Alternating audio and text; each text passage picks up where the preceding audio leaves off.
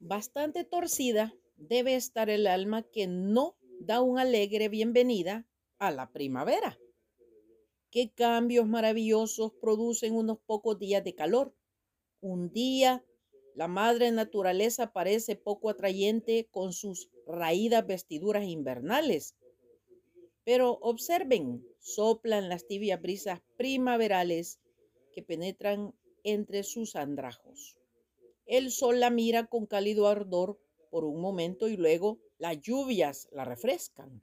De pronto, ante nuestros ojos maravillados se viste del más tierno verdor y llena el aire de los más deliciosos perfumes provenientes de las flores más preciosas.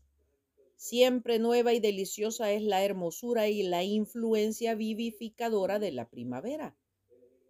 El dador de todo bien nos puso en un mundo muy hermoso, pero nosotros seguimos nuestro sendero con ojos que no ven y lo cerramos a las dulces influencias de este maravilloso santuario exterior, de modo que nos impedimos nosotros mismos la llegada a un lugar más cercano al palpitante corazón de la naturaleza.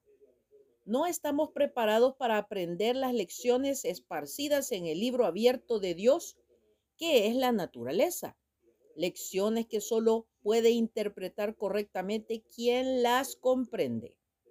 Son tan intangibles, tan esquivas, pero una vez comprendidas, la comunión con la naturaleza y el Dios de la naturaleza resultan tan dulces, tan satisfactorias, tan santas.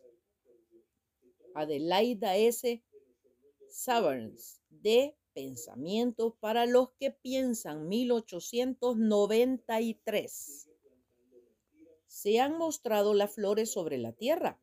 El tiempo de la canción ha venido y en nuestro país se ha oído la voz de la tórtola. Cantare 2.12. Ojo, bendiciones.